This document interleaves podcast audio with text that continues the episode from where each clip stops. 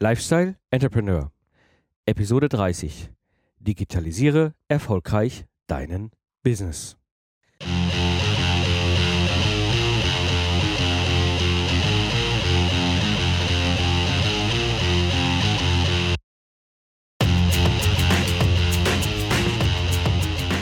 Hallo und herzlich willkommen beim Lifestyle Entrepreneur.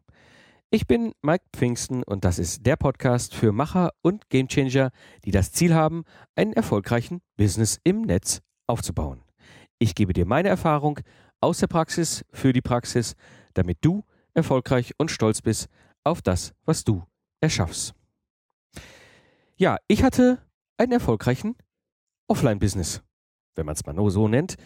Offline, weil er halt ganz klassisch funktionierte. Und ich bin durch Zufall eben in diesen Honigtopf gefallen, durch das Podcasten, was ich damals begonnen hatte, Anfang 2012, und habe so mein Ingenieurbusiness digitalisiert. Und ich muss ehrlich gestehen, ich bin heute wesentlich zufriedener als vor drei Jahren. Und äh, ich erlebe viele, die in einer ähnlichen Situation stecken, auch auf mich zukommen und gerade viele Fragen stellen und äh, werde so mal in dieser Episode das Ganze aufarbeiten. Und du wirst in dieser Episode erfahren, warum du aus meiner persönlichen Sicht in den nächsten 90 Tagen damit beginnen solltest und welche Schritte dich dabei erfolgreich machen. Ja, die, wie habe ich die Episode aufgebaut? Ich habe sie in drei Schwerpunkte aufgeteilt. Der erste Schwerpunkt ist, warum den eigenen Business überhaupt digitalisieren. Das zweite ist, welche Möglichkeiten gibt es? Und das dritte ist, was wären die ersten drei Schritte. Ja, kommen wir zum, zum ersten Thema. Warum den eigenen Business digitalisieren? Ich beschreibe mal so ein bisschen den Unterschied zwischen Offline und Online. So nenne ich es jetzt mal. Die Begriffe sind nicht ganz perfekt, ich weiß, und ich nutze auch in der entsprechenden technischen Community dafür andere Begriffe, aber gerade die unter euch, die jetzt vielleicht nicht so aus dem technischen Internet-Szene Thema kommen, ist offline und online halt etwas gewöhnlicher als Begriff.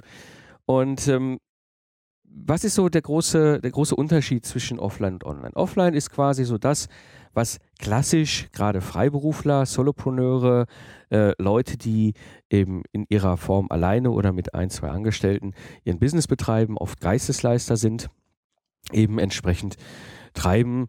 Ähm, bei mir war es ein Ingenieurbüro, klassischerweise Ingenieurbüro, spezialisiert auf System, Systems Engineering, also Systemingenieure waren wir, dann nochmal spezialisiert auf Troubleshooting. Das war so unser Thema.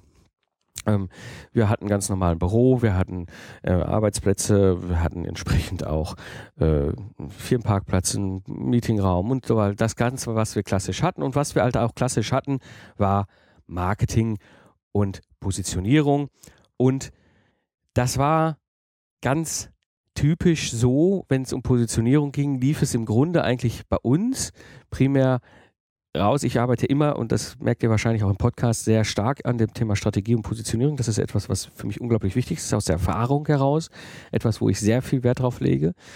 Um, und diese, an dieser Positionierung zu arbeiten, war immer eine Herausforderung im Offline-Business, weil ich habe die Situation, dass mir Kunden nicht immer direkt zurückspiegeln, äh, was sie von mir wollen. Also beispielsweise, ich habe ein Projekt äh, und dann spreche ich mit den Kunden. Ich habe eine Zeit lang auch so ein Kundenfeedback-System genutzt, was unglaublich aufwendig war und die Ergebnisse waren immer die ähnlich gleichen, obwohl ich auch teilweise sehr befreundete Entwicklungsleiter dabei hatte, wo ich immer dachte, so, hm, hm, wo sollen wir uns denn jetzt verbessern? Also das ist so ähm, irgendwie die, auch die Rückmeldung im klassischen Offline-Business auf so Feedback-Systeme waren für mich persönlich nie so, dass ich gesagt habe, da ist jetzt was drin. Ja, das ist zum Beispiel etwas, was beim, beim Online-Business, also jetzt in, in, mit, dem, mit der Digitalisierung, die ich vollzogen habe, völlig anders ist. Ich habe die Möglichkeit zu sehen, wie sich die Community verhält. Also ich sehe allein aufgrund der Statistik, welche Episoden hier im Podcast werden denn häufiger runtergeladen. Das ist beim Zukunftsarchitekten ganz spannend. Es gibt eine Episode, wo ich mal schon sehr früh, damals 2012, äh, das Thema Lastenheft und Pflichtenheft auseinanderklabüsert habe. Das ist eine ganz alte Episode. Das ist die meistgehörte mit den meistgehörten Downloads. Also sehe ich zum Beispiel da auch, wie, wo das Interesse ist, wo am meisten Fragen sind. Ja, auch das ist so äh, mit dem Hörerfra äh, Hörertreffen äh, etwas, was ich, was ich erlebe, wo ich ja auch rückgespiegelt bekomme von den Leuten über ihre Fragen, was sie interessiert das ist, das hilft unglaublich bei der Positionierung. Also da an der Stelle macht mir diese Digitalisierung, die ich vollzogen habe, das Leben deutlich leichter. Marketing, ich glaube, da habe ich auch schon häufiger drüber gesprochen, ist ganz anders. Mein Marketing früher war halt klassisch. Ja, gut, Messer habe ich nie gemacht. Das fand ich irgendwie immer schon ein bisschen zwecklos für mich persönlich, weil wir ein People-Business haben Marketing lief bei mir halt klassisch über Weiterempfehlung. Also da zwei Entwicklungsleiter haben sich getroffen, sagte eine so zum anderen, ja, mein Projekt hängt schief und so weiter. Ja, hier, ich habe den Pfingsten, sprech den mal an. So kamen häufig Kunden zu mir. Ja, ähm, anderes Marketing, was damals gut, immer schon gut funktioniert hat, was heute auch gut funktioniert, aber auf einer anderen Ebene, ist ähm, Vorträge halten. Also ich habe schon immer gerne Vorträge gehalten, mein Wissen ver vernetzt, weitergegeben und habe dieses auf der Bühne getan, also sprich im, im, in Form von Fachvorträgen auf Konferenzen, wo ich dann einfach äh, Vorträge eingereicht habe, was für mich eine sehr wertvolle Form des, ähm, ja, des, des, des Marketings war, weil oft habe ich danach direkt oder indirekt Projektanfragen bekommen. Damals äh, schon meiner Assistentin mal darüber gesprochen, als sie neu gestartet hatte, wo ich sagte, ich gehe irgendwo hin, halte Vorträge. Ich kann dir hundertprozentig sagen, da kommen Aufträge. Ich kann dir nur nicht sagen, wann. Ja, das ist Marketing klassisch gewesen bei mir. Dann gab es natürlich so Sachen wie ein Flyer, den wir mal gemacht haben, Visitenkarten, all diese ganzen Geschichten. Das ist zum Beispiel heute komplett anders. Ich mache heute Marketing im Grunde für den Podcast, also für den Zukunftsarchitekten, sprich also den Ingenieur-Podcast, in dem ich jetzt Vorträge halte und dann kommen Leute auf mich zu und, und äh, oder ich verweise im Vortrag auf den Podcast und nicht mehr auf mich und meine eigenen Leistungen. Das macht es natürlich auch nochmal für jemanden wie mich, der jetzt nicht zwingend der Hardcore-Kaltakquise-Vertriebler ist, dann auch deutlich einfacher. Ja? Also das Marketing hat sich da komplett verändert. Und etwas, und das finde ich eben halt total faszinierend, äh, ist das Thema Skalierung. Ich habe im klassischen Offline-Business immer das Problem, da wir People-Business sind, Wissens, Wissensgeistesleister, ähm, ich kann halt nur eine begrenzte Anzahl an Aufträgen annehmen. Ja? Ich habe eine Anzahl von Angestellten und freiberuflichen Mitarbeitern und ich selber bin ja auch noch meistens äh, Fachexperte in dem Gebiet und ich kann nicht unendlich viele Aufträge annehmen. Das heißt, ich bin einfach irgendwann limitiert. Ja? Entweder bin ich limitiert durch die Zeit oder durch die Anzahl der Kunden äh, in der Zeit. Also wenn mich ein Kunde für, für, für sechs Monate gebucht hat früher, um ein Projekt zu retten, dann war ich im Grunde aber auch sechs Monate lang für keinen anderen Kunden zu erreichen. Also nicht wirklich vernünftig als äh, Geschäftspartner, als Projektexperte, da eben halt Coach, wie auch immer. Das war immer, immer, immer eine Abwägungssache auch. Ja? Und das macht es halt schwierig. Du, du kannst da nicht skalieren. Ja, es ist halt einfach schlicht begrenzt. Mal abgesehen davon, dass es Zeit gegen Geld tauschen ist, das ist noch eine andere Geschichte, aber diese, diese, dieses, dieser Tausch ist einfach begrenzt. Der geht nicht unendlich. Und das ist zum Beispiel etwas, was mich total fasziniert, was ich sehr aktiv treibe, auch gerade ist eben diese ganze Digitalisierung meines Wissens, die Digitalisierung äh, der Antworten auf die ganzen vielen Fragen, die auf äh, mich zukommen um sie eben halt ins Netz zu stellen zum Kauf, was den großen Vorteil hat für alle Beteiligten eben, ich kann meine Antworten, mein Wissen, meine Erfahrung weitergeben, unabhängig von Zeit und Ort, also kein Zeit gegen Geld tauschen mehr. Das bedeutet, ob ich bin nicht mehr, also ich habe nicht mehr diese Situation, ich verkaufe mich in Anführungsstrichen an einen Kunden und kann die anderen 20 nicht mehr bedienen. Kann nur sagen, so, sorry, geht gerade nicht, ne? kommt nochmal in zwei Monaten wieder, sondern jetzt packe ich das einfach in ein, ein digitales Kästchen, mache eine Schleife oben drum, stelle es halt einfach ins Regal und sage, hier, ähm, schau, da ist ein kleiner Preiszettel dran, ist meistens auch viel günstiger, als wenn man mich persönlich bucht. Ja, ähm, und das ist nämlich der zweite Aspekt. Ich kann skalieren, es können viel mehr Leute kaufen und durch diese Skalierung kann ich natürlich einen ganz anderen Preiszettel da dran schreiben. Ja, ich muss halt einfach, wenn ich eins zu eins Zeit gegen Geld tausche, beim Kunden immer natürlich auch rechnen, was muss ich denn was ist es wert? Gar keine Frage. Das ist die eine Geschichte. Aber damit verbunden ist aber auch immer, bin ich bereit, diesen, diesen Auftrag da anzunehmen oder ist der andere wirtschaftlich interessanter, langfristig, wie auch immer? Das heißt, ich musste ganz anders kalkulieren im klassischen Offline-Business. Und diese Skalierung ist eben unglaublich hilfreich und das ist das, was gerade bei dem ganzen Thema, warum eigenen Business digitalisieren bei mir eben halt passiert ist. Das Schöne ist, ich kann auch den Business weiterentwickeln. Also das ist etwas, was ich halt sehr äh, genieße, ist eben, ich habe dann die Möglichkeit, den Business in eine Richtung weiterzuentwickeln, ohne jetzt sofort haarsträubende Kehrtwendungen zu machen. Also das war zum Beispiel in den anderen Jahren, egal welche Konstellation, ob ich als Einzelkämpfer Freiberufler unterwegs war, ob ich als, als freiberufliches Ingenieurbüro mit Angestellten unterwegs war, ob ich mit der GmbH und KKG mit den 15 Angestellten unterwegs war, egal. Sobald wir einen Move machen in irgendeine Richtung, weil wir einen Schwenk hatten oder irgendwas strategisch umgesetzt hatten, wir immer das Problem, dass wir alles umbauen mussten, was eben Positionierung, was Marketing angeht, was, was die Projekte, Aufträge und so weiter angeht. Das heißt, wir sahen es auch immer direkt in den Zahlen. Und das ist jetzt zum Beispiel was anderes. Ich kann jetzt Dinge austesten ähm, und die Firma weiterentwickeln, ohne dass ich es sofort in den Zahlen sitze, weil ich nämlich eben halt auch Versuchs- U-Boote, sage ich jetzt mal, ins Netz setzen kann. Ich kann Dinge ins Netz setzen, es kostet mich kein, kein Geld oder beziehungsweise es kostet mich eigentlich nur Zeit. Setze dieses U-Boot ins Netz und probiere aus, ob es wirklich funktioniert muss dafür im Grunde eigentlich nicht viel machen. Ich habe das äh, beim Zukunftsarchitekt mittlerweile so weit perfektioniert, dass ich wirklich das Angebot ins Netz setze, also das, was ich an, was ich sehe, wo ich glaube, da ist ein Markt, da wäre ein Potenzial, setze das einfach als Homepage ins Netz und gucke, wie viele Leute darauf reagieren. Und dementsprechend wunderbar eben halt auch Lean starten kann. Also diese ganze Idee äh, des Lean-Startups auch umsetzen auf einer anderen Ebene, wo ich sage, ich nutze es halt in einem vorhandenen Business und gucke, ob ich da Lean ein Bötchen in, in den Teich setze und sage, okay, mal gucken. Ja, schlicht es den Wellen oder reagiert überhaupt gar keiner drauf. Und so kann ich dann auch schon sehr früh entscheiden, dass ich dann keinen weiteren zeitlichen Investor reinsetze, wenn ich merke, okay, da reagiert keiner drauf. Ja, da habe ich viel rumexperimentiert, war sehr spannend und äh, auch vieles wieder zurückgezogen. Also einfach gesagt, okay, da reagiert keiner drauf. Dann ist mein Gefühl, dass da ein Bedarf ist und die Reaktion vielleicht nicht hundertprozentig deckungsgleich gewesen. Das ist aber nicht schlimm, weil ich habe vielleicht einen Tag Aufwand, Zeit investiert, um das konzeptionell einmal äh, zumindest grob rund zu machen und dann einfach mal die Seite fertig zu machen, ins Netz zu stellen. Ende.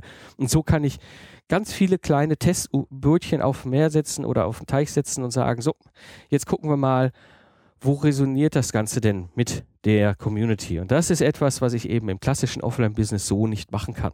Ähm, was dazu kommt, und das ist für mich einer der weiteren großen Motivatoren, ist eben das Thema passives Einkommen. Ich hatte das immer mal wieder angesprochen. Was ist eigentlich passives Einkommen?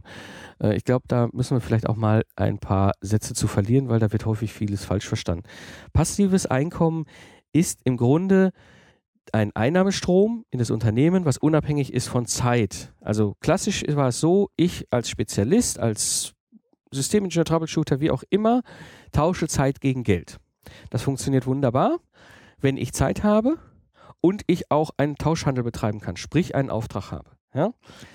Wenn ich aber jetzt einen Auftrag habe und will Urlaub machen, kann ich nicht tauschen. Wenn ich einen Auftrag habe und krank bin, kann ich nicht tauschen.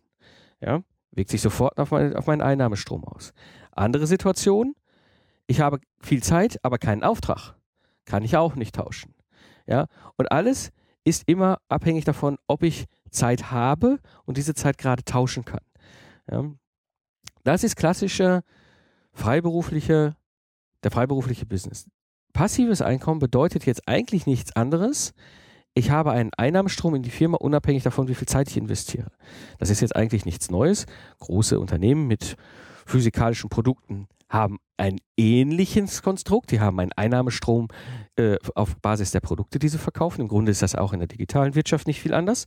Aber in diesem Fall ist es so, ich digitalisiere mein Wissen. Das heißt, ich setze Produkte ins Netz, die eben halt den Hörern der Community einen hohen Nutzen stiften und dementsprechend äh, von ihnen auch gewünscht und gekauft werden. Das bedeutet, und das ist halt auch eine Erfahrung, die für mich wahnsinnig faszinierend war, ich bin unterwegs. Ich war zum Beispiel letzte Woche im Urlaub mit den Kindern am Meer Und wir haben ich habe dort keine wirklich großartige Internetverbindung gehabt. Ich bin einmal morgens früh an so einen, so einen Access Point, so einen freien Access Point da gegangen, habe einmal schnell meine E-Mails synchronisiert und dann pling, plang, plung. Einer hat mein E-Book gekauft, im, im Ingenieurkontext da von der Community. Das heißt, ich habe passiv Geld verdient. Das ist das, was mit passiven äh, äh, Einkommen gemeint ist. Was viele aber missverstehen, und da möchte ich nochmal ganz deutlich darauf hinweisen, passives Einkommen bedeutet nicht, ich muss nicht arbeiten, habe trotzdem Geld. Diese Arbeit ist also ein hoher Invest, der im Vorfeld läuft.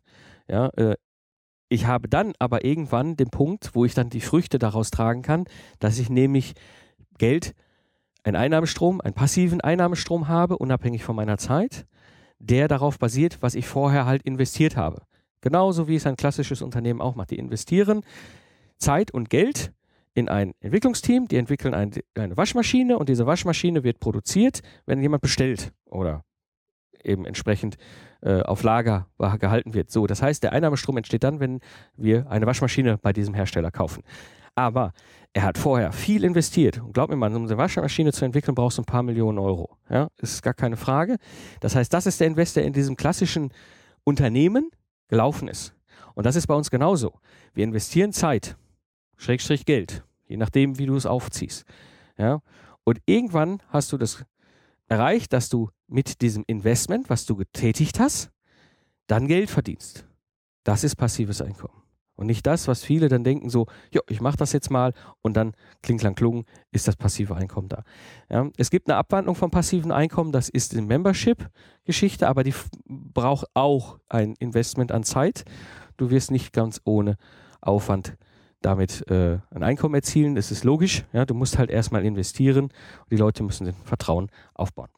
Also, warum macht es wirklich Sinn, den eigenen Business zu digitalisieren. Ich denke, das ist äh, aus meiner persönlichen Sicht, und ich bin in diesen Honigtopf reingefallen, eben unglaublich wertvoll. Wenn ich das nicht hätte und nicht da wäre, wo ich heute bin, wäre ich wahrscheinlich irgendwann an einen Punkt gekommen, wo ich gesagt habe, ich kann mir nicht vorstellen, dass ich bis 65 noch weiter diesen Troubleshooter-Job mache.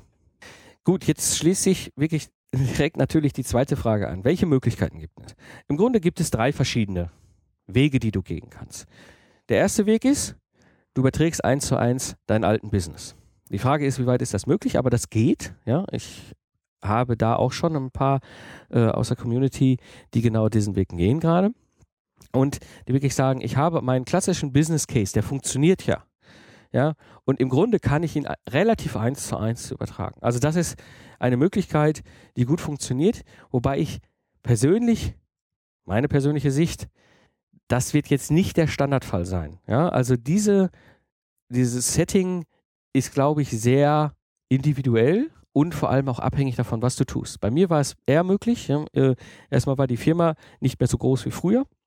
Ich hatte schon viel fokussiert. Ähm, zum Zweiten ist halt vieles meiner Themen sowieso schon wissensabhängig. Ja, das heißt, ich habe jetzt auch nicht das große, das große Problem, diesen Transfer zu machen. Aber es ist nicht immer zwingend der ganz typische Standardfall. Der zweite, die zweite Möglichkeit ist, du machst einen fließenden Übergang mit was Neuem. Das heißt, du hast deinen klassischen Offline-Business und du fügst eben halt was Neues dazu, sprich eine Online-Plattform. Ja, das ist etwas, was zum Beispiel aus meiner Sicht wunderbar funktioniert. So kannst du quasi auf zwei Beinen arbeiten.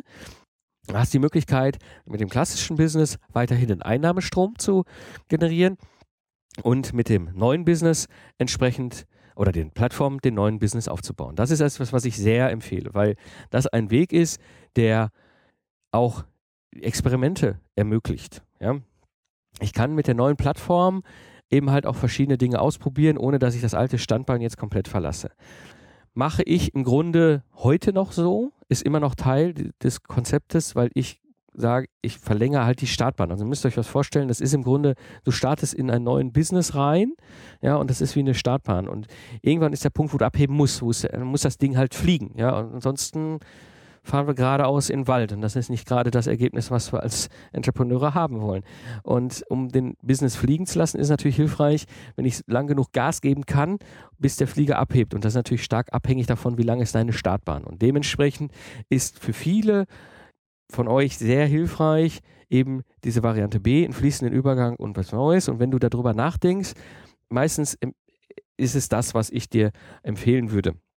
Wie gesagt, gibt Ausnahmen. Der erste Fall, der 1 zu 1 zu übertragen, funktioniert auch, ist aber sehr speziell.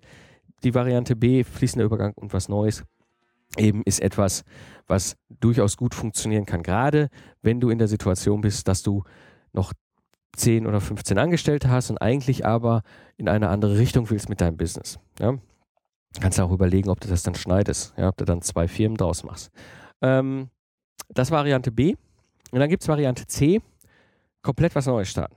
Also den ganz radikalen Cut.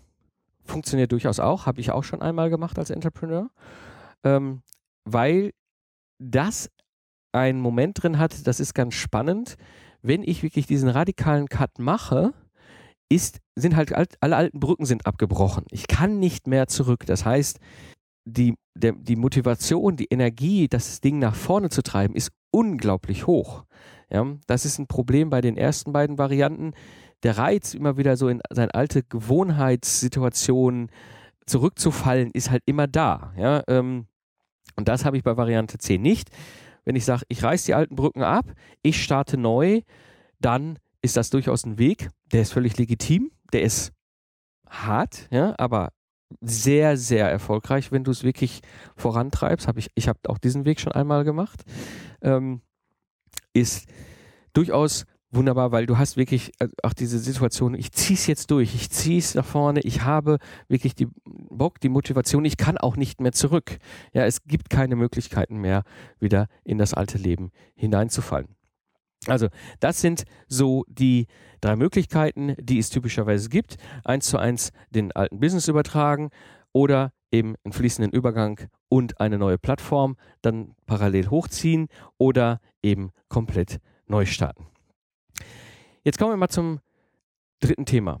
Was wären so die ersten drei Schritte?